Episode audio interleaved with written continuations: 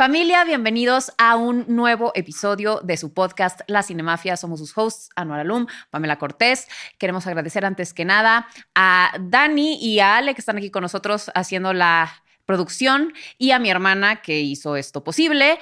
Eh, y obviamente al Hotel Genève que nos abre otra vez sus puertas, el hotel más hermoso de la Ciudad de México, donde se han quedado las grandes leyendas como Winston Churchill, como Ilia Kazan, Marlon Brando, la Madre Teresa de Calcuta, Julio Cortázar y muchos más. Vengan a quedarse al Hotel Genève, que es la casa de la cinemafia. Y hoy tenemos a un gran invitado, estamos de manteles largos porque está con nosotros uno de los mejores actores de México, sin duda, Andrés Almeida, bienvenido. Bienvenido, güey. No, sin duda. Es un honor de verdad tenerte aquí. Eh, de hecho, alguna vez Mondra me dijo, eh, Andrés es el Philip Seymour Hoffman mexicano. Y de verdad que no, no, decir eso. no podría estar más de acuerdo. Es su frase, es su frase, favorita. Sobre todo está muy feliz de que alguna vez lo interpreté a él. No sé si vieron esa película que es bastante mala también. Se llama Me casé con, con un idiota, pero salgo de, de, Mondra, literal. Sí, sí, ah, supe, sí, Con sus uñitas y el personaje se llama Mondra y tenía mi, mi chonguito ahí. Bueno, saludos, Mondra. No sé si vas a ver esto, pero te queremos. Te queremos, mi niño. Bueno, pero tenemos aquí Andrés, te queremos conocer a través de tus gustos en cine. Nos estabas comentando que sí eres bastante cinéfilo. Soy bastante cinéfilo. Que escribes guiones, que, que, tienes intención de dirigir en el futuro. Tengo. esperemos. esperemos. Esperemos. Pronto verte hacer esa transición. Eh, pero bueno, mientras tanto, vamos a diseccionarte a través de tus gustos en cine. ¿Cómo ves? Me parece perfecto. Venga. Pues vamos no, estoy, estoy, estoy nervioso, ¿eh? Sí, son, son tus Siento que gustos. se me va a cerrar ahorita la garganta. cualquier momento.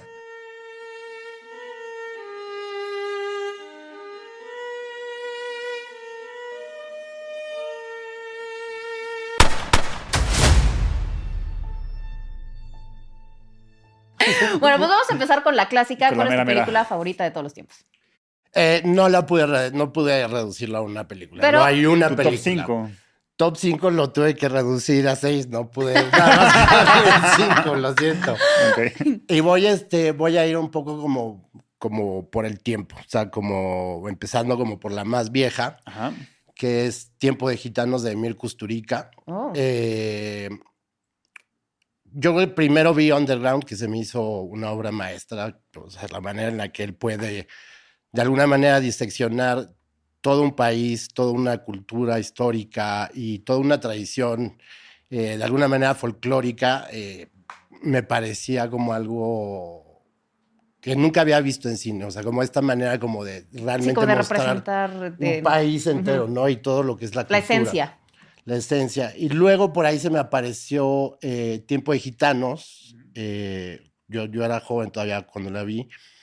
Y tenía como esta, esta cosita, como este feeling un poco como de coming of age, o sea, de, de- de un Ujú. chavito que también vive como toda la, la aspereza de, del gitanismo, de alguna manera que se, que se vive en Serbia y bueno, cómo se va maleando y tiene mucho que ver con, con los excesos, los abusos y todo ese folclore que siento que en México no se ha hecho y que un poco es lo que a mí me encantaría abordar en algún momento en, en- en- en mis películas, ¿no? Como esta cosa del mexicano y cómo vive a partir de eso. Entonces, esa es la primera. Muy bueno.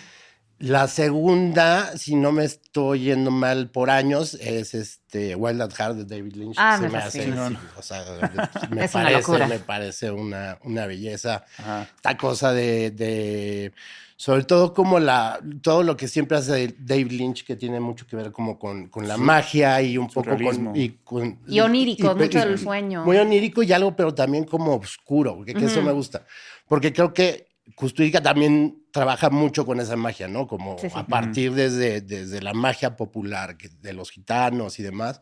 David Lynch lo hace desde un lugar que pareciera como de brujos, ¿no? Como de brujería negra. Y bueno, sobre todo, eh, me hago perfecto de... Hay una escena que a mí me, me transformó por siempre, que no, no sé cómo lo logró, pero es esta escena en la que van eh, Sailor y Lula en la, en la carretera y ven un choque, se paran y ven a esta chica que básicamente se está muriendo, ¿no? Sí, sí. Y, y trae el cerebro de fuera y, y se está Sí, sí. tocando adentro el cerebro.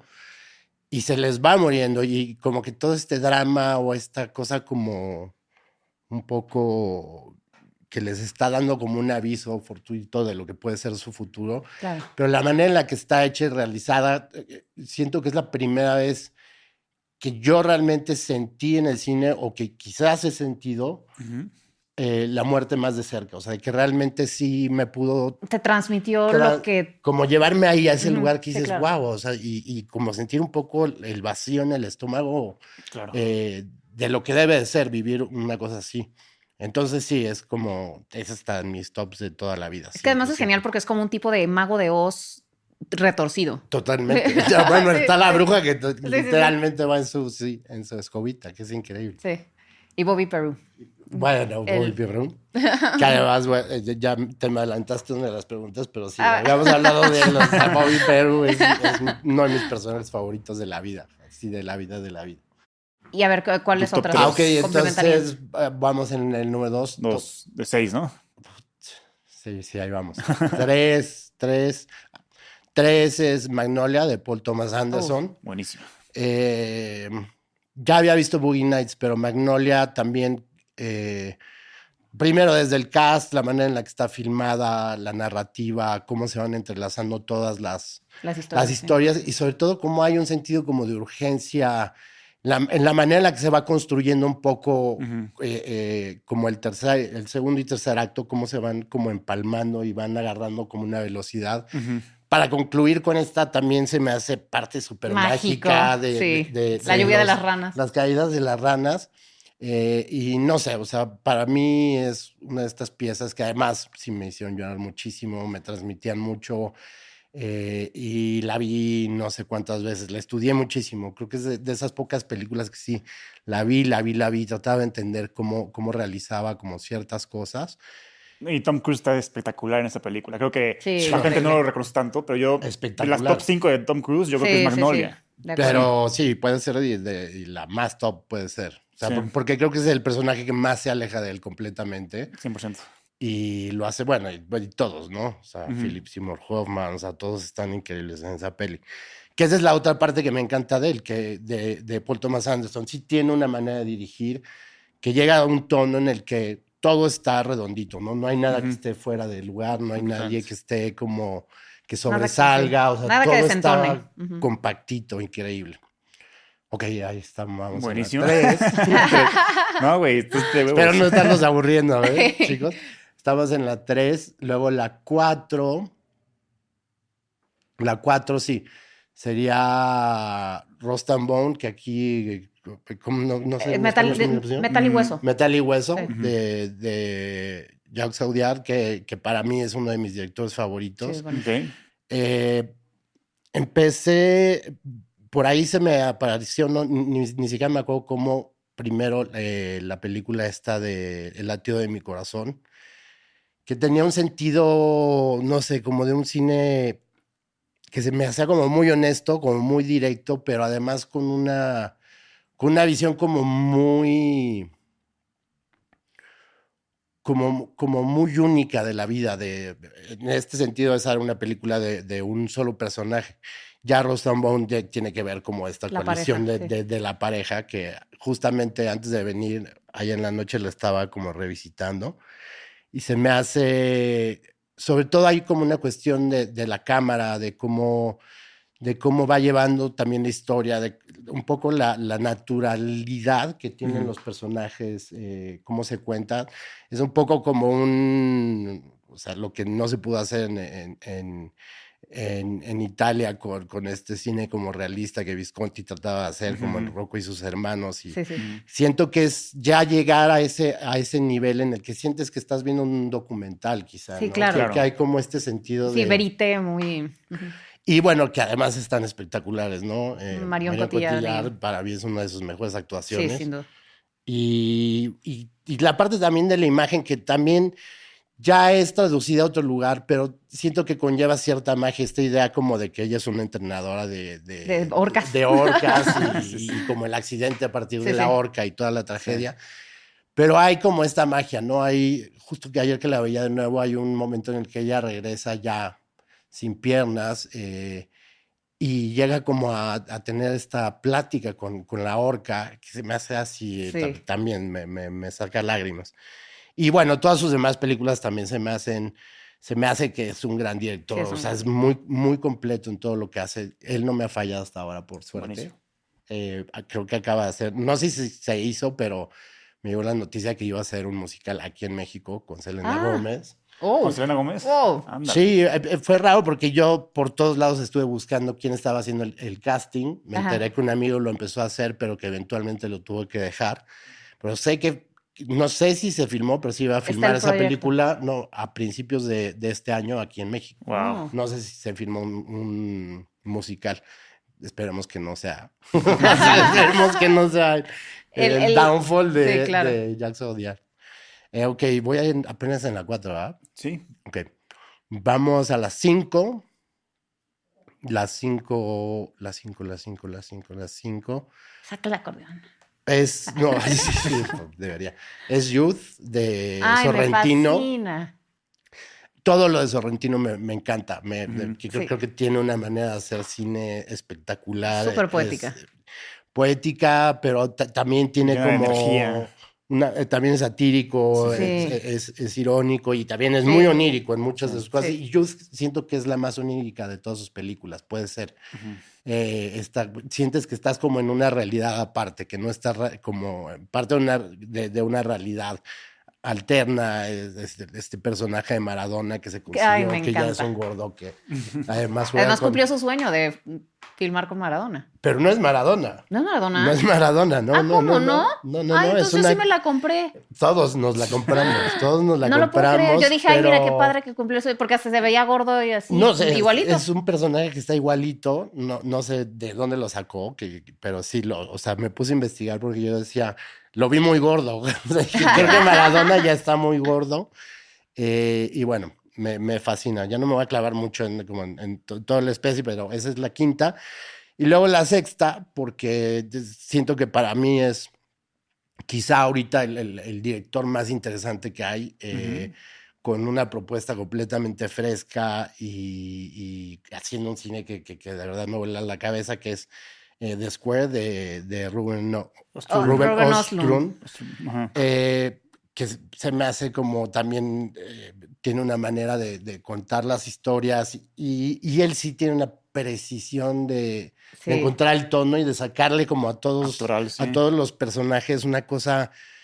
eh, eh, me platicaba Julio Chávez Montes que, que, al Que trabajó con él en sí, Triangle Sadness. el, el, el coprodujo Triangle Sadness, que en- inclusive cuando les está haciendo casting a, a los personajes, trata de cambiarles las cosas para sacar como cosas raras de los personajes, o sea, que se Oh. sientan incómodos y entonces a partir de la incomodidad ir encontrando cosas Wow. que se sientan frescas, ¿sabes? Ajá, como, wow. o sea, tienen un guion y cuando llegan ahí con un guion, a la mitad le- les empieza a dar como instrucciones que no tienen nada que ver con el guion, justamente para encontrar el error y como la, un poco la, la, la incomodidad y eso se me hace como que se transmite muy bien en sus películas, o sea, se, se, Sí. se transmite de una manera increíble.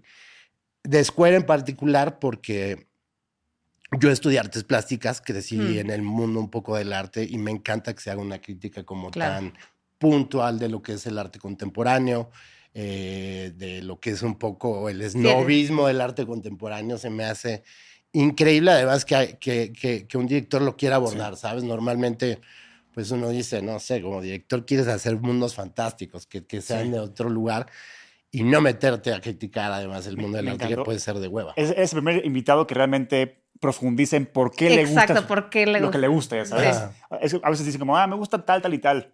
Pasemos a la siguiente. Sí, Tú- tú- es como, no. No, pero Me yo no voy a profundizar, te lo juro, güey. Ahorita me acaba de echar así. Eso, eso es lo más No, me chingón. Lo que estoy más feliz porque es como, ah, este güey tiene claro por qué le gusta lo que le gusta. Claro. Entonces está increíble. Y bueno, ya mencionaste algunos, pero ¿cuáles son tus directores favoritos? Pues están, creo que es un, un poco el, el- el combo de, de todo lo que acabo de decir. Claro. Eh, sin duda, Custurica es uno de mis directores favoritos, aunque ya siento que fue complicado encontrar esa decisión también, porque siento que lo que me ha pasado mucho con muchos directores es que empiezan con una carrera como muy prolífica y como muy certera y de repente hay un punto en el que se van haciendo viejitos y empiezan a hacer cosas raras. No todos los directores, pero a Kusturica se lo ganó, por ejemplo, Lego ya sus documentales en los que él quiere a huevo salir como, como endiosado y ok, voy a hacer el documental de Maradona, pero yo es Maradona y yo. Y por desgracia me tocó conocerlo en un festival de cine que se hizo, que se hacía antes aquí en la Ciudad de México y me tocó ser su, de alguna manera, el que velaba por él, el que lo cuidaba, lo traía y demás. Cuando vino a tocar con The No Smoking Band. Y era un tipo denesnable, o sea, verdaderamente. De eso de no conozcas a tus héroes. Pero ese fue el peor, fue el peor de mi vida. ¿no? Creo que nunca volví a ver una peli de él después de haberlo conocido, o sea, de lo mal que me cayó. Oh. Eh, pero bueno, sus primeras películas se me, siguen, se me siguen haciendo algo que con lo que conecto mucho y te digo, algo que, que, que eventualmente cuando si logro empezar a hacer yo mi cine, va a tener como mucha relación. Mucha influencia y mucha influencia de, inspiración. De, lo que él hace. Buenísimo. Eh, Rubén Oslund, por, eh, porque se me hace que hasta ahorita va con una carrera que es así. Y es que además es muy transgresor. O sea, Y, es muy crítico, social, entonces tiene mucho que decir. Tiene mucho que decir y lo hace de una manera tan particular y tan precisa que sí, es como un cirujano. Y, y, ahorita no siento que exista un director de esa calidad más que quizás Sorrentino, que es otro de mis directores favoritos ahorita, que siento que también todo lo que ha hecho tiene una, como una claridad y una factura que es impresionante. Es que a mí justo Sorrentino se me hace, como dices, muy mágico. Mágico. Sí. Increíblemente mágico. Rubén Oslund no, pero se me hace, se, me hace muy incisivo. Sí. sí, sí, es como, es otro cine completamente, pero siento que, o sea, de repente comparativamente podrían tener cosas en común. no sé cuáles, pero creo que podrían como tener cosas en común. Este, llevo tres, ¿Quién me está faltando? Pues por esos tres. por ejemplo, o sea, tú desde que empezaste querías ser director o hubo, una experiencia con algún director que dijiste, ah, cabrón, esto ya me interesó? No, creo que eh, yo empecé este, más de chiquito, o sea, sobre todo creo que lo que me interesaba era como más la parte de la escritura eh, y particularmente como como el storyboard, o sea, como que ahí empecé muy chiquito, como en ese mundo. Y luego, un poco a la par que empecé a actuar, eh, que fue cuando más o menos también, o sea, la primera película que hice, que fue en 97, creo, estaba yo entrando justo a la, a la carrera. Y también me clavé mucho a hacer dirección de arte. Fui ah, como eh, diseñador de producción varios años. Y a la par, yo tenía toda esta carrera musical, entonces también empezaba a musicalizar cine. De alguna manera, como que todo se fue como entrelazando.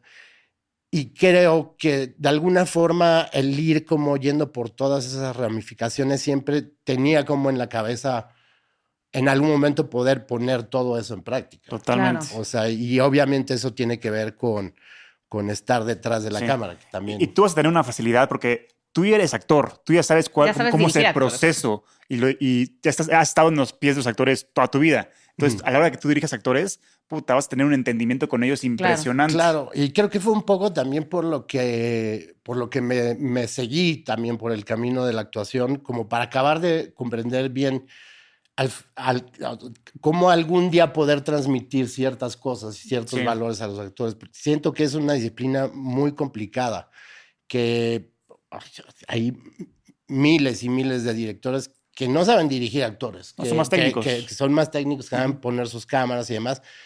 Pero pues el resultado lo ves, ¿no? Porque no hay un contenido. O sea, se puede ver increíble, pero lo que no tiene alma. no tiene nada, ¿no? No tiene como carnita. Entonces, creo que sí, también por ahí, por ese lado, ya me ganó un poco. Siento que ya son demasiados años en donde yo ya aprendí cosas. Claro. Y ya, ya tendría que estarle chingando más para, para el otro lado. Pero bueno, mientras sigo viviendo de eso y no me puedo quejar. A ver, ¿actor o actores favoritos? Eh, bueno, eh, y este es desde, desde chiquito, eh, porque me, me, me me mandaba a unos lugares increíbles, es Klaus Kinski, que ah, es, la gran diva de, de, Werner Herzog, que es otro de mis directores favoritos.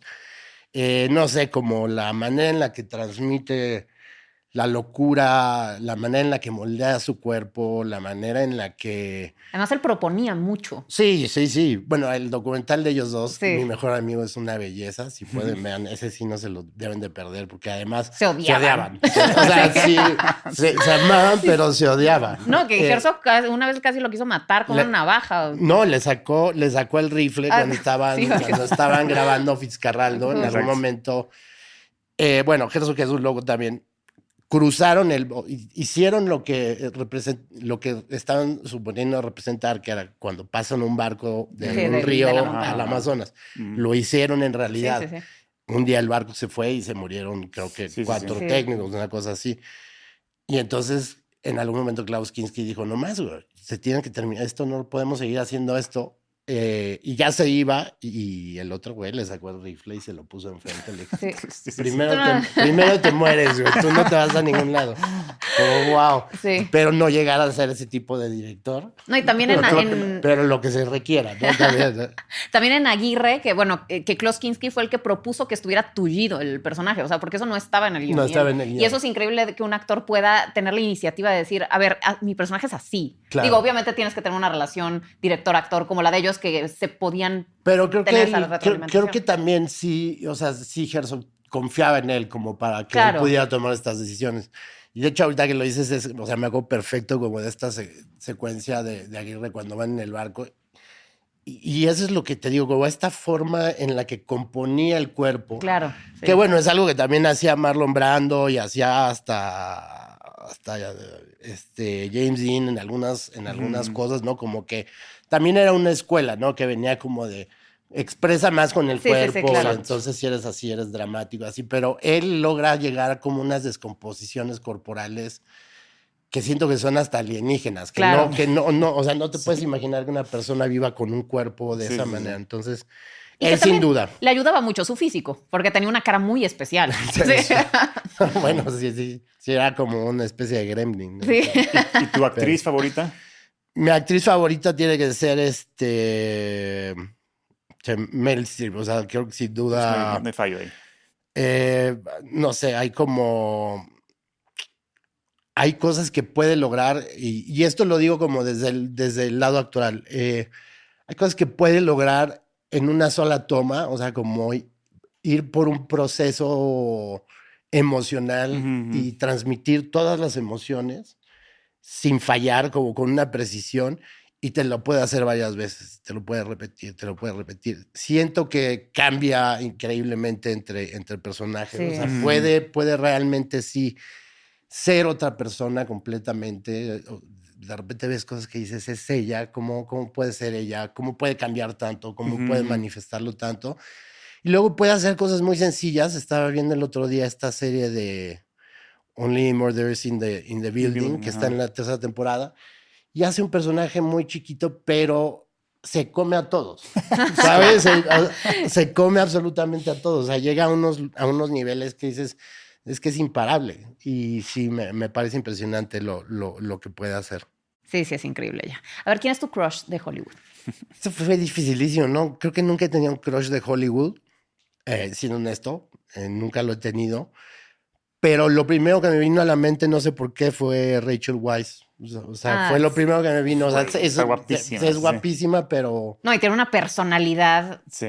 Y no sé por qué, o sea, pensando de cuando uno ve una peli y dice, wow, es que qué belleza de mujer. No sé, me vino ella a la mente, entonces me voy a quedar con eso, como crush. Muy bien, me parece ¿Te maravilloso. de la película que te hizo enamorarte del cine? Creo que fueron todas, ¿eh? Desde, las, desde los churros que veía de chiquito hasta lo más fuerte, pero sí me tocó ver Naranja Mecánica a una edad que no debería haberla visto. ¿A qué edad? No sé, creo que tenía como ocho años, la vi con mis padres. Es pronto. Correcto. Eh, pero bueno, o sea, creo que mis padres también me inculcaron mucho el mundo del cine, con ellos también empecé a ir a, las muestras de la Cineteca y del UNAM desde una temprana edad y bueno, vi esa película de, de chico, me traumó más realmente lo que me de lo que me gustó. Pero siento que me hizo apreciar que había como otro mundo dentro del cine, ¿sabes? Como que fue La, primera película que sí me sacó como un poco de, de, la niñez en la que estás buscando como ciertas imágenes o cierto confort en ciertas cosas. y me, me, confrontó como con una realidad que eventualmente ya eh, hizo que me empezara a gustar. Claro, claro, empezar a buscar como ese otro dinamismo, ver y empezar a conocer directores, empezar a buscar cine de todo el mundo. Eh, sin, sin duda tuvo que haber sido esa película. Wow. ¿Y qué otras películas veías de niño? Que dices que veías churros. ¿Como eh, cuáles? No tan, no tan churros. los churros eran más como las que pasaban en, en, la tele abierta, o sea, que no como comedias así. Pero mis dos películas de niño, yo creo que mis dos favoritos son The Goonies, sin ah, duda. La, vi, la vi, la vi, la vi, la vi 50 mil veces. y la otra es una peli extraña, pero que se llama The Lost Boys. Ah, Buenísima. sí, excelente. Sí, Con Kiefer Sutherland. Que fue la primera película que me hizo empezar a escribir. O sea, fue, me acuerdo, después de verla la tercera vez, fue que agarré un cuaderno y empecé a hacer como imagencitas y quería escribir una historia de vampiros en ese momento. Obviamente, súper inspirado en, en The Lost Boys. Eh, creo que esa, por ejemplo, quizá fue la película que me hizo realmente querer hacer cine. No, gran elección. Yo creo que es de mis favoritos de la vida y de vampiros en específico es mi favorito. Sí, es increíble. y bueno, esta dupla Corey Haim y Corey Filman. Que, ah, sí, que son los, como los Toad, ¿cómo, les dicen? Son los... hermanos Rana, no sé cómo les ponen. Y luego y hacían pelis juntos, tenían unos churrazos también ellos, o sea, hicieron como esa parejita y, y, y jalaban mucho en cine y luego tenían unas películas, pero malísimas, malísimas. No me acuerdo del nombre ninguna, pero... Pero sí marcaron época, sin duda. Y de los boys, bueno, peliculón, peliculón. Sí. De género increíble. Que además hasta estéticamente es muy particular y plantea un tipo de vampiro que no se ha vuelto a ver. Es que era hypear como el vampiro, ¿no? Siento que hasta. Eh, ¿Cuál era esta otra que salió también Brad Pitt, Tom Cruise? Creo que ah, la de era como, con el vampiro. Creo que hasta eso era como una imitación de Los Boys, porque, o sea, eh, de Los Boys era. El vampiro era como guapo, era como. Pero era como rebelde, rockerón. Rockerón, chamarra de cuero, obviamente, sí. Eh, bueno, esas son. Oye, y hablando de género, ¿cuál es tu género favorito? mi género favorito es Coming of Age, sin duda es, lo que más me gusta. Eh, sí me gusta el cine que me hace sentir que, que, tiene como todas estas cosas nostálgicas, pero que también te, hace sentir como bien, ¿sabes? Y creo que hay muchas, muchas películas de, de, de, Coming of Age que te llevan justamente a ese lugar, en el que ves como una transición, te hace pasar por ciertas emociones, pero terminas como con el, con el corazoncito lleno y eso me, me encanta el cine, ¿no? Hay pelis que no te transmiten eso y creo que ese género en particular es el que más... ¿Tienes algún coming of age favorito? Favorito no. No tengo ninguno favorito. Tengo, traía una listita. o sea, que ahorita esa lista. no, porque me puse a pensar, lo que pasa es que la primera película que, que, yo escribí es un coming of age, entonces sin duda como que está también alimentado por, por, por muchas cosas. Sí. Pero estaba, por ejemplo, si ya que empecé a ver, eh, em, Crazy, que es esta película canadiense del director que murió, eh, director de Big Little Lies, eh, se me fue ahorita. sí, sí, sí, es que no, sé cómo se llama. Que tiene unas Café de Flores, tiene unas películas increíbles, era un gran director y bueno, Crazy es esta cosa como de coming of age, pero también con mucha magia, mucha música de Pink Floyd, que lo cual me encanta y siempre lo utilizó mucho ese director en todas sus películas. Eh, bueno, está Crazy, está Submarine, que se me hace un ah, película. Ah, buenísima, güey. Sí, sí. Eh, ¿Cómo se llama este director? Bueno, que él también es muy chistoso. Ah, ¿Pero cuál? ¿Submarine o Submarino? Porque hay una de Winterberg y hay otra. No, no, no. La otra, la otra. sí, sí, sí, sí, la de Chavito. Es, un actor como. que es un actor que hace comedia también. Sí, sí, sí. Que, que, es lo único que ha dirigido, creo, esto. Pero es una gran película. Está Me, Earl and the Dying Girl, que se me hizo también un peliculón. No sé si la han visto. ¿Cuál es? Me, Earl. And the Dying Girl. ah, ya, ya, ya. Yo no la he visto esa. Es padrísimo. Sí, la voy a ver coming of age como con otras cositas, pero siento que sí es totalmente coming of age. Eh, Almost Famous. Ay, esa es, increíble. Sí, sí, sí. O sea, de mis muy favoritas. Y además tú que eres melómano. Sí, sí, sí. No, y bueno, además como, como, también como músico y demás, o sea, creo que es la única película que sí un poquito te deja entrever lo que era ese mundo, porque digo, está de Doors y hay otras como biopics. Sí, claro pero que se clavan más en el personaje y no como en, en la industria y todo lo que todo lo que iba como alrededor. Pues es que Cameron Crowe trabajaba en un, o sea, era periodista de, de música. Según Entonces por eso entendía Según yo es como un poco autobiográfica. Es autobiográfica, sí. Sí, la de la de Almost Famous. Y bueno, están las de Andrea Arnold que me fascinan, Fish Tank y, ah, y American Honey que se me hacen así bestiales. Sí, sí, sí. Okay. Eh, ya como en otra cosita un poquito más densa. Sí, sí, sí, exacto. Y bueno, la última que tenía ahí también, la, la última de Paul Thomas Anderson de Licorice. Ah, Licorice Pizza, está increíble. también. Pasó muy desapercibida, siento que está muy infravalorada. Muy infravalorada, muy. Eh, a ver, ¿saga favorita? Saga favorita de Lord of the Rings. Eso, eh, muy bien. no, porque además sí hubo, hubo una época... hubo una época como en mi adolescencia que como todo buen adolescente, ya empezaba a beber y iba a todas estas fiestas y siento que a mí ya me estaba haciendo como cosita esta cosa de, tanto alcohol. Y la forma en que como dejé un poco de beber fue empezar a leer Tolkien. Y durante un ah, año me eché todo lo de Tolkien. No salía con mis amigos, los veía antes de que se fueran ellos de Reven o cuando se iban ellos ya de Reven, yo me iba a mi casa a leer Tolkien. Entonces, y encontraste una adicción sana. pero durísima, adicción durísima. Eh, y luego eh, a mí siempre me ha encantado Peter Jackson desde Brain Dead, que era como esta cosa rarísima. Eh, eh, Celestial Creatures, no me acuerdo cómo se llama esta que... Heavenly Creatures. Heavenly Creatures, pero, perdón.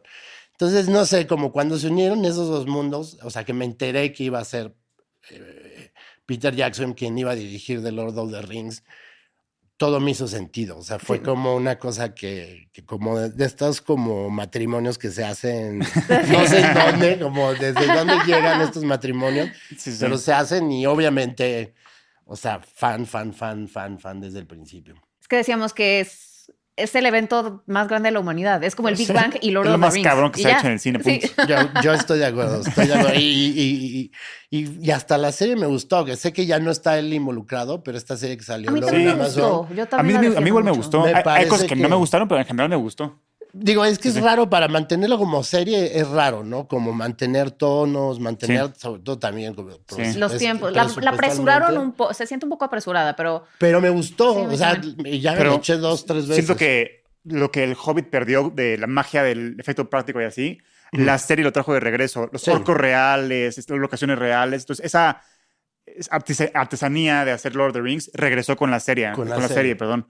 Y justo igual, Galadriel, que para mí en las películas de Lord of the Rings es de los personajes que menos me llamaban la atención. Aquí creo que no, ya, es algo espectacular. Agarra, agarra, el peso que tiene que agarrar. Sí. Pero bueno, ¿tu serie favorita? Hablando de series.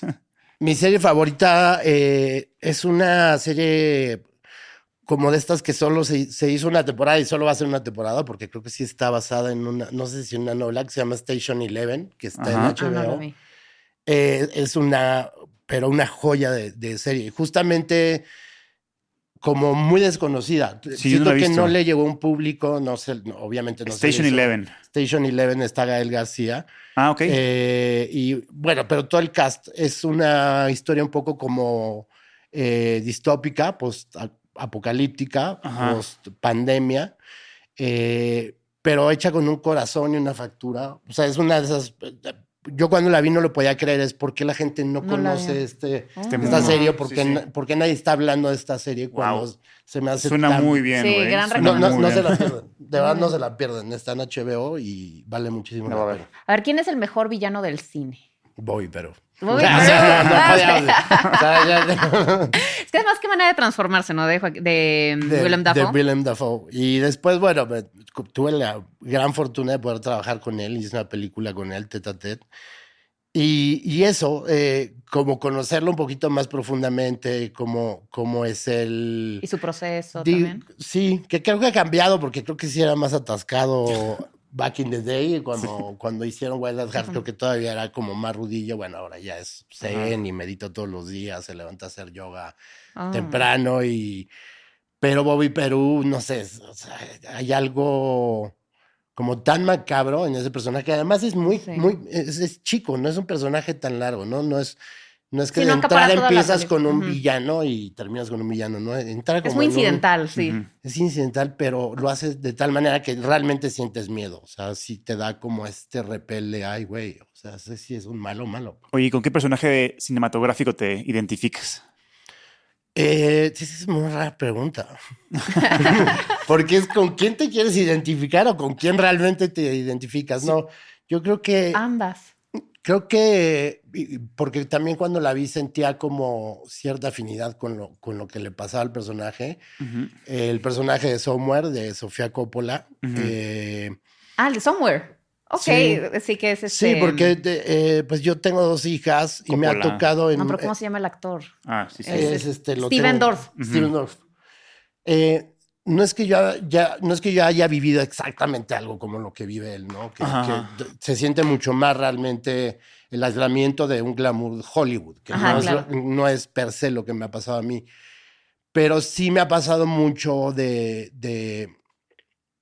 un poco este mundo de, la actuación, el rodaje, los tiempos. un poco la soledad también que implica. La soledad que implica, y, te digo, y la relación cómo se da con mis hijas, ¿no? Que, también eh, pues, fui padre joven, nos divorciamos también jóvenes, mi esposa y yo, y ellas vivieron mucho tiempo fuera de México. Eh, entonces, eran temporalidades en que las podía ver o podía atenderlas a ellas, que a veces se, juntaba con el trabajo y entonces había como esta cosa dislocada que sucedía, como en cuanto eh, cómo te quieres, cómo quieres abordar la relación o qué tanto también tienes la capacidad de abordarla, siendo muy honestos, ¿no? Que, qué tanta madurez tienes. Y de alguna manera sí me, o sea, conecté mucho con ese personaje en ese sentido. Eh, siento que él lo tiene desde un lugar como mucho más inmaduro, pero si hay alguien que tuviera que decir, siento que uh, se parece un poco a lo que he vivido, pues sí. Ah, ya, súper interesante, sí. Si fuera el último día de tu vida, ¿qué película verías? Esto va a sonar muy mamón, pero. pero sí sería The Tree of Life de, de Terrence ah, Malick. pero hace, hace, sentido, güey. Hace todo el sentido del mundo. es la vida. Y es que a mí sí. Sí. Y, y, toda la parte de la creación en esa película y un poco en dónde termina. O sea, sí me da un sentido de tan redondo del ciclo, ¿no? De, cómo debe de empezar y cómo debe de concluir, que siento que es, o sea, si me tengo que preparar para algo, para irme, es al menos tener como esta sensación de, de redondez, de, ok, a partir de la película reflejar cuál ha sido más bien como tu, tu, transitar, ¿no? ¿Cuál es tu círculo? ¿Cómo lo llenas tú? Porque él en la película lo hace, lo hace de una manera impresionante, ¿no? Creo que es como perfecto cómo moldea esta idea de la vida en sí. Totalmente. Así es. Se me hace una gran elección para prepararte mentalmente para lo que viene. Es como, sí, por eso decía que es mamón, porque siento que es un poco así medio hippie decir. No, pero tienes toda la razón. Es espectacular esa película. Si usted llega Warner y te da 300 millones de dólares para hacer tu biopic, ¿quién hace la música? ¿Quién, quién la dirige? ¿Quién, ¿Quién te interpreta? ¿Tengo tanta lana? Sí, tienes un chingo lana.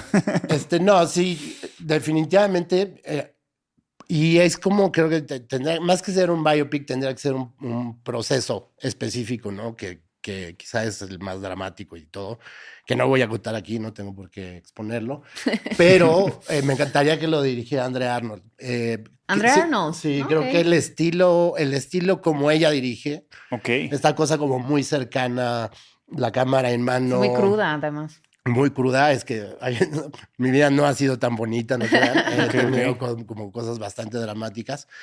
Creo que ella lo podría llevar a ese terreno como de hacerlo muy humano de hacerlo muy real y muy humano, porque creo que no me gustaría vestirlo, no me gustaría como engalanarlo, me gustaría que, que, se, que se contara crudamente como, como se vivió. Y pensaba, ¿quién lo interpretaría? Pues ya mamoneando Marlon Brando, ya no está. Pero ¿por qué no podría Marlon Brando que me hiciera de mí? Pues, Güey, con 300 millones de dólares lo, traemos Tráiganmelo de vuelta. En, inteligencia artificial y perdiendo todo el sentido de lo que acabo de decir de André Arnold. ¿Y la música? La música yo creo que sería mi música. Eh, ah, claro. Yo, yo, soy compositor, soy, soy este, eh, productor y toda mi vida llevo haciendo música, entonces creo que toda mi, toda mi vida ya está musicalizada ya por, por alguna etapa de, lo que estoy haciendo. Entonces, ¿Y quién sería el villano en la película de tu vida? Eh, mi cabeza, yo creo, no, creo que no hay una respuesta como para eso. ¿Quién es el villano en la vida de alguien? Ustedes tienen un pues villano. Es que hay, gente que sí Pues, tiene como némesis. O sea, hay gente que sí tiene personas que le han hecho daño. Sí. o- pero, y si no, pues eres tú mismo. Sí, bueno, ¿tú tienes una villana o un villano en tu vida? Eh, pues yo sí he tenido situaciones complicadas. Ajá, como varios. Como toda una. Igual. Bueno, en ese caso, pues sí. No, pero creo que al final del día, más que responsabilizar a alguien, es, son situaciones que tienes que vivir, que tú terminas de alguna manera generando Sí, sí. relaciones y todo. Entonces Sí, sí. creo que sí. Mis demonios, o sea, mi, mi cabeza es Claro. realmente el, el malo de la película. Oye, ¿y Ok. tu película mexicana favorita? Y tu mamá también. Chingón. Sí, sí. Esa sí. es la, también la mía, la verdad. Eh, y no porque salga yo en ella, ¿eh? de verdad es, es, me parece que es la que dio el vuelco, la que salió un poco hacia todo el mundo. Sí. Sí, explotó, fue muy audaz. Y hasta la fecha, o sea, no, no siento que no ha envejecido absolutamente nada. No, Sigue es teniendo la misma frescura. espectacular. Y, y todo el mundo se puede relacionar. Y eh, todo el mundo, no solo me refiero a México, o sea, es, es una película universal. Pero es que también es Eh, un coming of age. Es un también es un Sí. coming of age, por ejemplo, sí, sí, Sí. regresamos ahí. Que cero me hicieron llorar ellos dos. Así cuando se despiden en Sí. el café, Sí. ya con- Sí, sí, sí. o sea, es como de, güey, no me hacen llorar, de verdad, chicos. Pero también es, muy- pero sí es muy poética la escena en la que Maribel se va al mar y Eso sí, es muy pero ya cuando ellos se despiden, ¿sabes? Sí, sí, como sí. que ya todo está raro, es como, mm, no, chicos. A ver, ¿cuál es la película que más risa te ha dado? Eh, de Big Lebowski. sin Ah, duda, uf, de Big Lebowski. chócalas. Y es una Ahí. de mis favoritas de todo. Porque de también es toda mi la comedia vida. favorita. Y esa también la he visto millones de veces. Esa es otra de las pelis que sigo viendo, que siento que va a alimentar un poco el cine que en al- eventualmente haga, va a tener mucho que ver con los hermanos Cohen. Sí, claro. son- se- Es que es el mejor humor del mundo. Sí, el mejor. ¿Y la película más rara que, que hayas visto? Hay muchas, hay muchas y estuve buscando y no encontré, no encontré los nombres, pero bueno, sí me vino una como muy, muy rara que es Tetsuo de Iron Man, que es una película japonesa del 89. Tampoco la he Ni idea. Bueno, es que eh, es eso, es una peli tan rara, filmada, filmada en, en- en Super 8, en blanco y negro, pero es de un hombre que se empieza a convertir como en, como en ¿Máquina? máquina. Oh. Pero el, el- el gran como atributo o la primera parte que se convierte en máquina es su pene. Entonces su pene se, convi- se convierte en una sierra y él cuando quiere Wow. tener relaciones sentimentales acaba matando a, a sus parejas ¡Qué o las fuerte! atraviesa. Wow. Entonces es gore, es, es, es futurista, Me encanta la es- idea. tiene una estética muy particular que creo que después se replicó mucho en, en cierto cine japonés.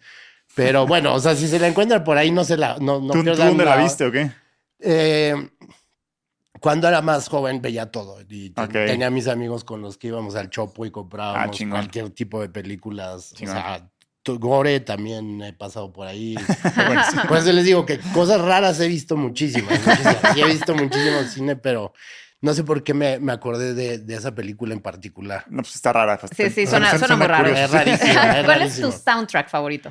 Mi soundtrack favorito es eh, sin duda Blade Runner de Vangelis. Ah, sí, es un- además es un soundtrack que de, de- de niño escuchaba y escuchaba y escuchaba y escuchaba. Lo tenía en cassette todavía, este, no existía el CD.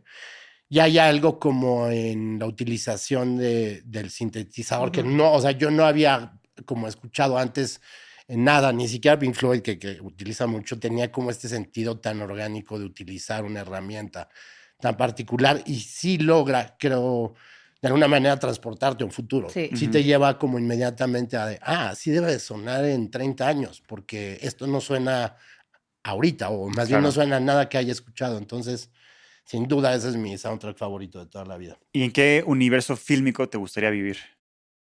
Esto también va a sonar mamón, pero Avatar, sin duda. Chingón, Avatar, ¿no? sin ¿Quién no quiere duda. Pandora? Este, cuando fui, cuando A fui Disney. A Disney y fui Ajá. al juego, que, que pues es esta realidad virtual, Sí, y el estás como Passage. viviendo el, el- el- el mundo. Mira ¿Cómo, cómo te respira el, el, Todo, el, el el- Banshee? Y luego el aire que- No, es- y la brisa del mar. O sea, yo no me quería es ir una de ahí. experiencia religiosa. Yo no, me quería, no me quería salir de ahí. O sea, siendo honesto, era Sí. como, quiero que mi vida sea esto. Y no hay nada más. Literal. Me podría haber quedado ahí toda la vida. ¿Te gustó la secuela? No la he visto todavía. ¿Cómo, Ay, güey? ¿cómo crees? No la he visto. Ah, no. nosotros Tienes que nos gustó mucho. A mí me fascinó. Sí, a mí también. ¿Saben Sí. qué me pasó? Que cuando salió estaba en España trabajando y todo está En español. Eh, sí, sí. gilipollas. Sí, sí. Y no, no, estaba listo para verla en cine. No, qué bueno, ahí sí, qué bueno, sí. te la paso, te la paso. Entonces, por eso no la he visto y creo que no ha salido todavía en ninguna plataforma. No, está en Disney Plus. Disney Plus. Ah, bueno, entonces ahorita voy a llegar a contratar Disney Plus. Buenísima, a mí me fascinó. ¿Cuál es la película que siempre recomiendas? Así que no falla, que dices, está todo el mundo le. No tengo una, creo que sí es como una cuestión de, de, Porque tampoco tengo esta memoria, ¿sabes? De, ay, ya viste esta película, nunca te la pierdas. No, es más como si acabo de ver algo bueno, es lo que estoy recomendando siempre. O sea, de, ay, acabo de ver esto y creo que va más por ahí. No tengo una que diga, ay, es porque también no tengo una favorita. Horror, película de horror favorita. Película de horror favorita es, yo creo que Midsommar de Ari Aster. Ah, Midsommar es espectacular. Me, voló la cabeza y, y siento que eh, trae algo súper fresco como al, al, al, al, género. Algo que a lo mejor no es horror en sí, pero a mí me da mucho Pero es un tipo de horror psicológico. Y además es folk horror. O sea, folk horror, así se le llama. Sí, así se le llama. Cuando llegas a un lugar donde tienen sus usos y costumbres y tú y pues eres víctima de eso. No sabía que tenía, que tenía y si la desmenuzas, al final es una historia bonita porque Dani es la protagonista. Ay, qué bonito. O sea, es la protagonista y es una niña que perdió a su familia. Bueno, sí, y que la sociedad la rechaza y, no, y no la ayudan y encuentra una sociedad donde la abrazan, la ayudan y donde puede compartir su dolor. Entonces, realmente, si la disminusas, es una historia bonita para ella. Y es hermoso. A mí me encanta cómo te, o sea, ella te transmite esa felicidad al final de la película. Sí, la y, la, cultura no es que son unos malos ñacañaca, nada más son unos güeyes que, creen que eso es parte de la naturaleza humana y se acabó. Entonces, es una película bonita. Es espectacular. Y me encanta cómo, o sea, sí hay como o sea, es, es, es, un director muy inteligente, es, es joven, pero es muy inteligente y hay toda esta cuestión compositiva. Eh, estaba leyendo como a partir de los triángulos y cómo la va utilizando en, ciertas, ciertos aspectos de ciertas escenas, siempre como abordando esta cuestión geométrica como... como casi como si fuera de, de, culto, que me recuerda mucho como al cine de repente también de, de Jodorowsky, algunas películas. Claro. sí, sí como la, montaña sagrada o estas cosas que de repente también pueden ser como muy impactantes visualmente. Como raras, como medio, si fuera, tuvieran algo satánico. Exacto, si las pones al revés, si rebobinas el VHS. Pero es como este pensar del director, que, sea como, que tengan códigos y como sin mucho simbolismo, como detrás de lo... Todo el tiempo hay simbolismos en esa peli y eso me, me fascina, me fascina y me voló la cabeza. A ver, película que te hace llorar. Todas. yo, sé de los que lloran con todas las pelis. Pero hay una en particular que ahorita estaba viendo el año, porque según yo la había visto más joven, que se llama Mi vida en rosa. Eh, mm. ¿La de Edith Piaf? No, no, no, ah. no. Es sobre un chavito que quiere ser niña y, ah. se, como que vive en una, en una historia que él mismo se crea que es como una Barbie. Entonces, él de repente los sets se convierten en una casita de Barbie y él está con su vestido este, de princesa, jugando con los Kens, bueno, Kens de, de tamaño. Y cómo eso lo va rechazando de alguna manera la sociedad y lo va rechazando su propia familia y cómo genera un conflicto. También es un coming of age, creo, fuertísimo. Ah, ya sé cuál es. Pero yo salí de esa peli y no podía dejar de llorar y me tenía que subir un pecero y no podía dejar de llorar. Me subía al pecero y venía llorando y la gente me daba como Kleenex. no. ¿Estás bien? Creían que había yo tenido como algún suceso familiar y no, yo había visto nada más de esa película. Sí, me acuerdo de la portada, sale y sale con un velo como blanco. Ajá, sí, Es un peliculón, peliculón. ¿Tu película de superhéroes favorita? Esa es dificilísima. Estuve pensándolo porque sí soy muy de superhéroes, siempre me ha gustado como y, coleccionaba cartitas de, más de adolescente. Y me gustan casi todas, pero siento que por lo que propuso y después un poco se medio fusiló lo que es ahora The Voice, que me, encanta, pues es Watchmen, ¿no? Ah, Creo que esa es la que, o sea, sí hay como una cuestión de, de forma súper propositiva, de coloración y de personajes que, que son más ah, reales, que son de Son antihéroes, de hecho. Y todo el mundo criticando a Zack Snyder y, y, la película que más ha salido en esa pregunta es, es su película, que es Watchmen. Entonces, ¿Es la, que más le gusta a la gente? Pero, no, pero no te creas, o sea, digo, e, está muy mal calificada en general. Por eso, pero. Y a mí se me hace la mejor película de superhéroes que se ha hecho en la historia. una de las más. No a todo el mundo le gusta. Sí, porque es que también todas las de Batman de, de, Nolan. de, Nolan. son una joya. O sea, las tres son así. ¿Y, de, Marvel MCU vas al día a día o, no tanto?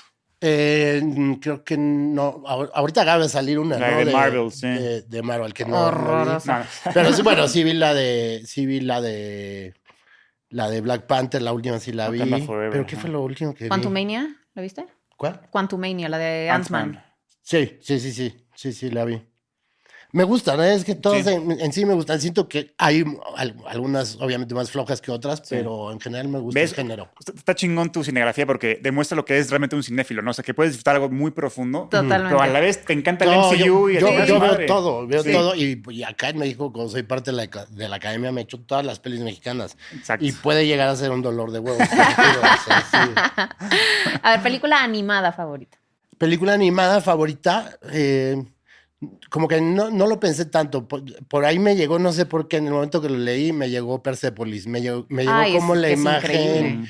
Que además, eh, eventualmente, a partir de la película, mis hijas empezaron a comprar mucho los libros de, de, ella, la animadora, que, es la que escribe y dirige la, la, la, película, la, película.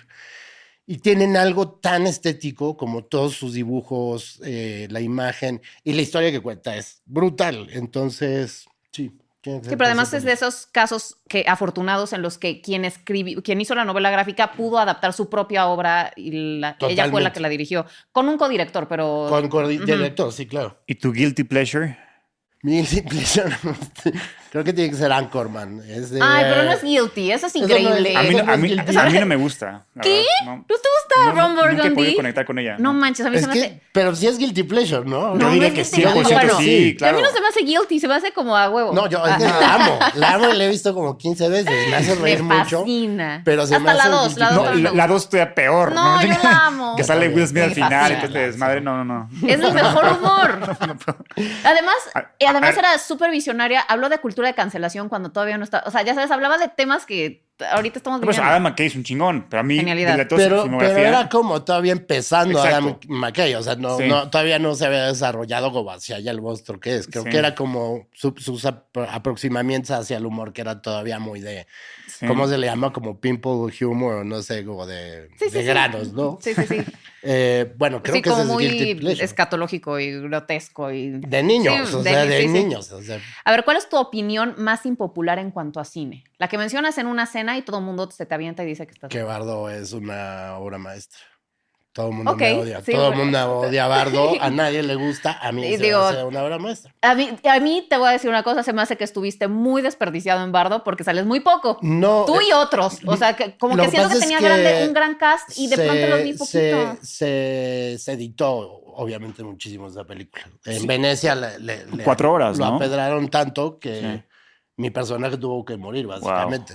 sí, porque yo pues, dije, tiene un super cast, porque yo había leído todos los actores que salían y dije, no mames, esto es una locura. No, yo salía, salía en un montón de escenas. Y luego al final fue como de...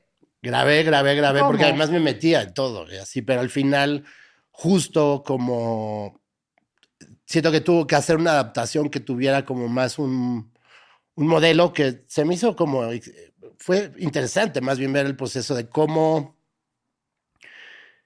eh, obviamente hubo como una prisa para llegar a Venecia, siento que no hubo el tiempo de poder madurar la película, pero él ya tenía como una idea preconcebida de que no quisiera que fuera una, historia lineal o que tuviera como una forma eh, o, el esqueleto que a los americanos les encanta, claro. ¿sabes? Que, que, tiene que tener un principio y un final y si no, no se entiende. Entonces, una vez que lo apedrean, siento, en Venecia, intenta recuperar pues la historia que quizá es la central, que es la familia, ¿no? Que es la que realmente te lleva también a un lugar como emocional y la que en la que realmente convive más el personaje. Entonces, siento que la tuvo que redondear hacia, hacia, este espacio.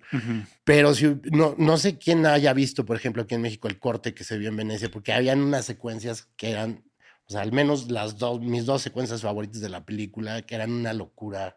O sea, veías eso y decías, esto es cine y no mamadas. Estoy viendo una cosa que me está llevando a un mundo completamente ajeno. Ya no están en el corte que todo el mundo vio en Netflix, desgraciadamente.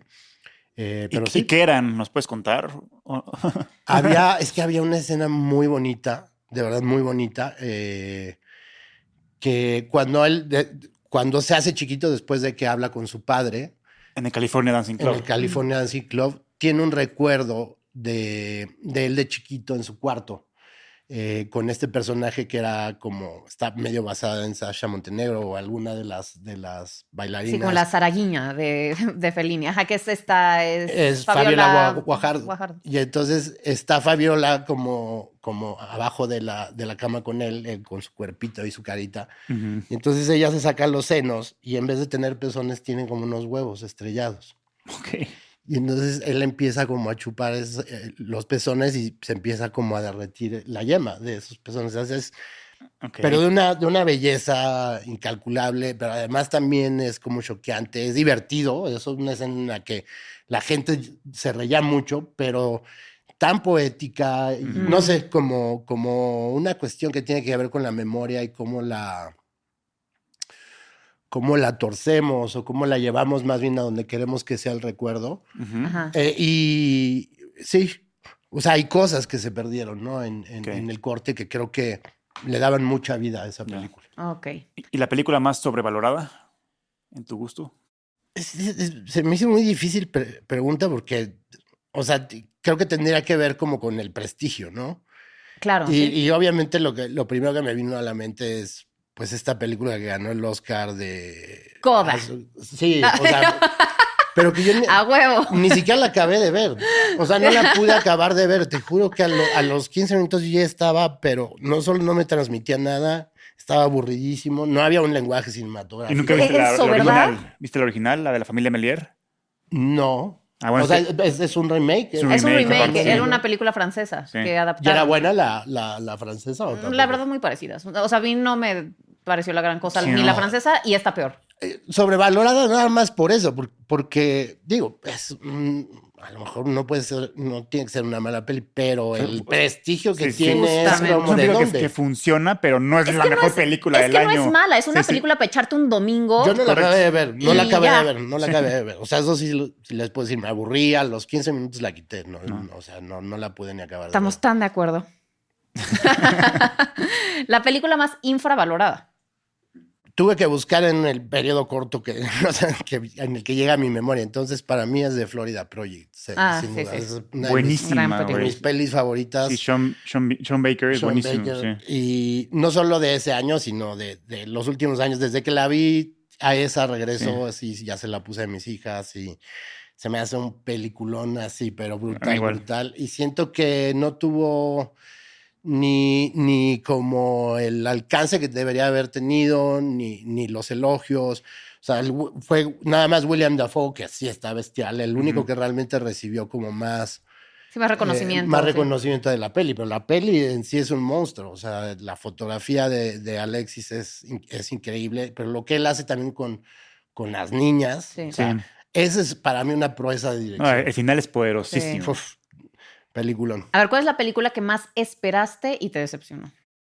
Eh, Inherent Vice fue la. Ay, sí, ¿verdad? Estaba muy hypeado, o sea, porque Paul Thomas Anderson no había fallado. Venía como de hacer puros peliculones. Era es Thomas Pincho, ¿no? El, la historia. Eh, según yo, el Thomas, Thomas Pinchón escribió el libro. Ah, no, sé si está ah, basado en un libro, puede sí, ser. porque yo también por eso como que decía, ay, es un súper autor y es, es yo estaba más hypeado por, por ver el look de Joaquín Phoenix, ¿sabes? Como esta cosa que además era de época. Me gustan mucho las películas que se centran como en, los 60, no sé por qué. Hay como, Hay como un encanto que me, me, encantan las pelis que, que transcurren en esa época. Pero entonces era Paul Thomas Anderson con o sea, algo que parecía increíble. El tráiler, ni siquiera me acuerdo del tráiler. Pero vi la peli y fue como... estoy de acuerdo contigo, sí. Sí, totalmente. A mí también me decepcionó Y la tenía muy hypeada. Era como de no había fallado él. Hasta ese momento no había fallado. ¿Y la película que desearías desver? Este, o sea, no lo debería ni decir, pero... no, porque es de un amigo y, es de un amigo. Amigo, no veas este programa. Eh, ojalá no lo esté viendo. es una película que se llama este, El efecto Mandela o algo así, de Eduardo Arroyuelo. Eh, y fue muy chistoso porque ahorita en los últimos meses mi, mi hija estuvo tomando unos cursos con él, primero como de, de una formación de actuación. Entonces, siempre, él, él, es, él, es, buen amigo mío. Entonces, siempre que llegaba me decía, ah, te manda saludos y le preguntaba como de, las clases. Y sí, menciona mucho su peli, no sé por qué. O sea, como que siempre la usa de referencia. Y luego eh, tomo un curso de, de guion en, en, línea y me tocó en varias partes que ella estaba tomando su clase ahí, yo estaba trabajando en mi, en mi compu y lo escuchaba él hablar como de su película muy, muy seguido y como si fuera realmente una obra maestra. Entonces me entró una duda, dije, ¿será que, ¿será que sí? Me encanta esta historia. Y la vi con mi hija, o sea, la vimos porque estaba ahora este, justo en, la academia para, para, los, para la premiación de este año. Y así, o sea, ella y yo nada más nos volteamos a, a, cada tres segundos es como de, ¿es en serio que esto está pasando? ¿Es en serio que estamos viendo esto? Entonces, eso es, lo siento, Eduardo. Ojalá no veas este programa nunca porque no quiero lastimar tu corazón, pero... bueno, se vale. Que a veces hay que decirle a los amigos, híjole, no me gustó. A ver, ¿qué película existente te hubiera gustado dirigir? The Life Aquatic, sin duda. ¿Mm? Ah, es increíble. Sí, sí, sí. Eh, soy muy fan de Wes Anderson y siento que es como esta ya en la que empieza a haber un presupuesto como más, más grande y, y no sé, con ese cast y con el mar, o sea, también es como una cuestión de... y como esta oda a la exploración también es increíble. Amo, amo, amo. Me hubiera encantado dirigir esa película. Y si tu vida fue una película, ¿qué película sería? O sea, esa es como un poco la de con cuál me relaciono, ¿no? Exacto, es un Somewhere. Sí, o sea, Somewhere o esta que te chocó a ti, que te acuerdas que lo te escribí de... ¿Cuál? Una que no salió hace tanto, que también es como este papá que se va de viaje con. Ay, con asquerosa. Afterson. Afterson. Afterson, que a ti te chocó, bueno. Lo odié. Me, me, no, no, es, no, es, mala, pero la neta se me hizo muy. Es que esa se me hizo sobrevalorada. O sea, no es que sea mala, pero como yo escuchaba que era la mejor película del año y así como fue con. Ah. Pero no, no, no tiene premios o así, Afterson. No, pero ganó. estuvo en muchísimos festivales y en todos los tops estaba en el 2. O sea, era como la película del año. A mí me encantó. A mí sí me gustó mucho. Lloré mucho con esa peli. Pero sí, está bien. Como por ahí, creo que esas historias de relación padres e, e hijas. Sí, claro. o sea, siempre me conmueven y tienen como. A ver, ¿qué canciones serían parte del soundtrack de tu vida? Eh, pues las mías, creo que serían, te digo. Y de grupos así que digas, como que es, esta es como muy. Todo Pink Floyd, o sea, mm. porque inclusive con mi banda yo traté de llegar a ese sonido, o sea, lo he perseguido toda mi vida. Ok. Eh, entonces siempre, o sea, siempre he estado como Pink Floyd en, en toda mi vida desde que oía los discos con, con mi papá de chiquito hasta la fecha. eso es como la banda sonora de mi vida, yo creo. Okay. ¿Y usas alguna frase del cine en tu día a día? No. Estaba como pensando quién, quién usa o cuáles les han dicho que, que, se puede utilizar. O sea, nos dicen así de say hello to my little friend, de eh, no sé, del padrino, Keep Your Friends Close. o sea, ah, por ejemplo, yo siempre uso de I have a bad feeling about this, ¿sabes? De Star Wars. No, no, no, no. Yo me, me, fui por otro lado. Pensé que, o sea, de terminologías de cine, de cuando estás haciendo de corte o cosas ah. así. Qué pendejo, Pick up, acción pick up. No, bueno, ahorita, ahorita. Over shoulder. Sí, sí. Yo decía, qué rara pregunta, como, ¿quién usará, quién usará este de, rollo 3? Vamos, así, no, bueno, no me voy a poner ahorita a pensar, que estoy muy frito, como no voy a llegar hasta allá. Seguro sí uso alguna frase, seguro sí, pero no, no lo no Yo uso muchísimas, o sea, de Disney también uso todo el tiempo frases. A ver, bueno, si pudieras llevar a la pantalla grande cualquier propiedad intelectual, libro, cómic, videojuego, un juego de mesa, un ride o una historia que tú creas que vale mucho la pena llevar a la pantalla grande, ¿qué elegirías? Zelda Breath of the Wild. ya viene. Ya viene, ya viene Zelda. Ya no Breath of the Wild, pero no, sabemos cuál de todas las versiones. ¿Y quién lo está haciendo? West Ball. West Ball, el de Maze, Runner pero ya está involucrado Shigeru Miyamoto, el escritor de Zelda. Ya sé, estábamos... La, el, yo no me lo creía porque, o sea, cuando me dijo, me dijo Pamela, o sea, lleva rumorado un chingo de tiempo eso. Me dijo, me dijo Pame, ya la confirmaron. Y dije, Pame, no seas ingenua. O sea, ya lo Le dije, pero ya está en todos los medios oficiales. cuando, me dijo, cuando me dijo ya el director West Ball, dije, a ver, esto ya es una noticia muy oficial, vamos a ver qué pedo. Y sí, West Ball la va a hacer, sí. No, pues no tenía ni idea. Sí. Pero sí siento que es una historia que por qué no se ha hecho. O sea, no entiendo no, pues por qué no se ha Es que es compleja y el fandom es muy intenso. entonces también tienen que tener mucho cuidado. más intenso. Tienen que irse con pinzas. Como dices, es que son los otaku gamers. Entonces es como la combinación de los te pueden hundir una carrera. No, no, claro. te pueden hacer desaparecer del planeta. El fandom más tóxico es del cine es Star Wars. Pero el fandom más tóxico del mundo son esos cabrones y qué puto miedo. Sí, exacto, sí. Tú les tocas a su link y te van a matar, literalmente. Sí, sí, no, si hacen un mal cast o cualquier cosa, agua. Es con pinzas y con un chingo de estudio. No, y además, o sea, como qué historia es la que vas a contar, porque creo que eso también es complejo. Nosotros hacemos Ocarina, of Time. Ocarina of Time. Y ya después te vas a Majora's Mask y ya después haces... Ocarina of Time es realmente lo que nos enamoró de la franquicia a la mayoría de las personas. Obviamente Zelda ya vino desde antes. Yo llegué muy tarde a Zelda, llegué literal con Breath of the Wild y entonces... Ah, o sea, tú eres de los nuevos nuevos. Sí sí, sí, sí, porque yo no, o sea, no... ¿Por tus hijos o por ti? No, por mí. Ah. no, no, no.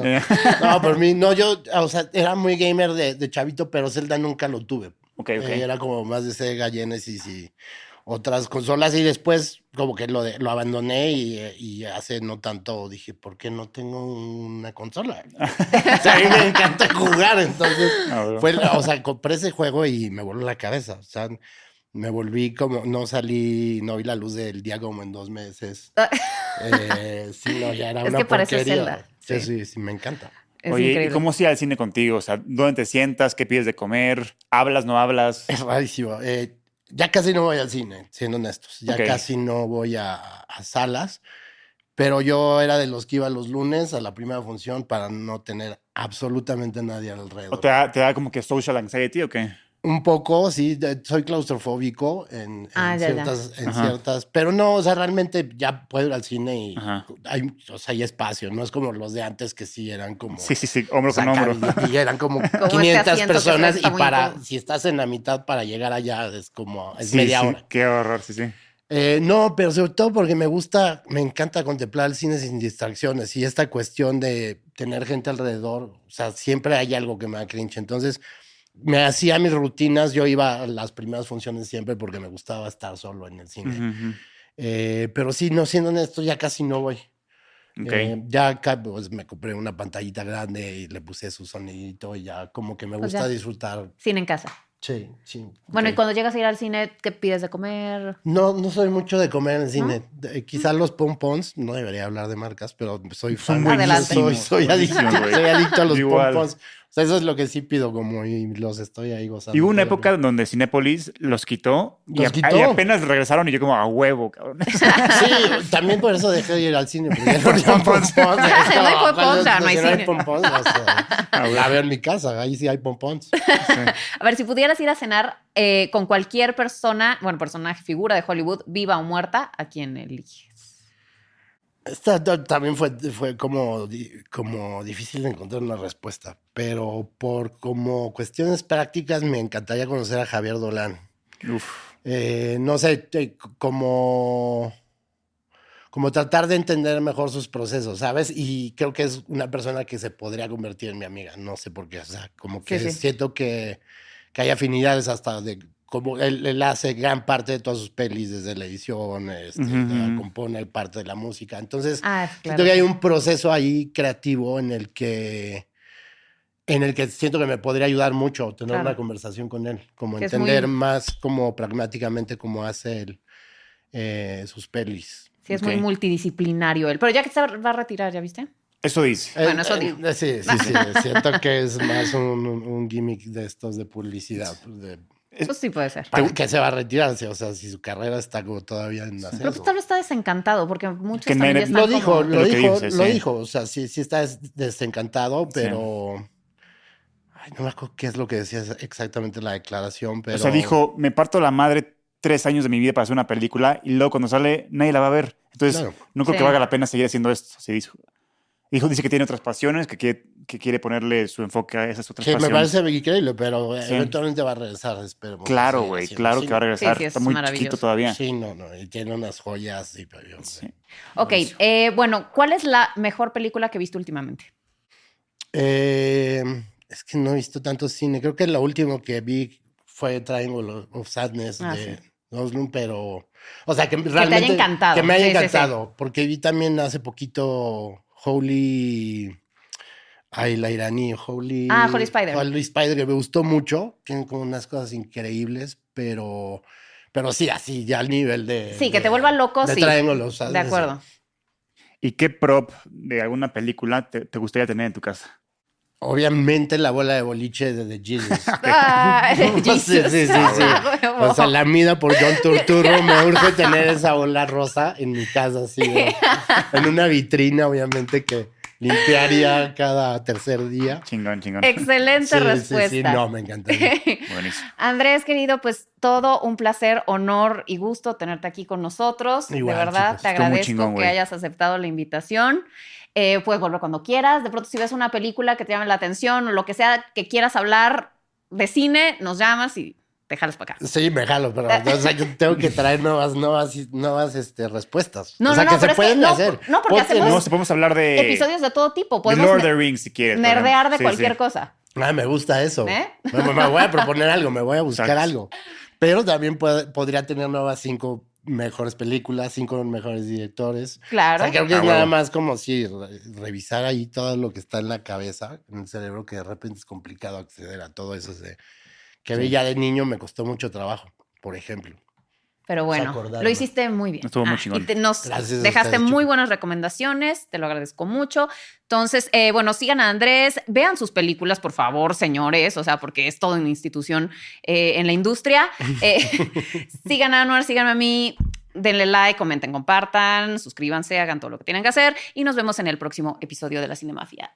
Muchas gracias, chicos.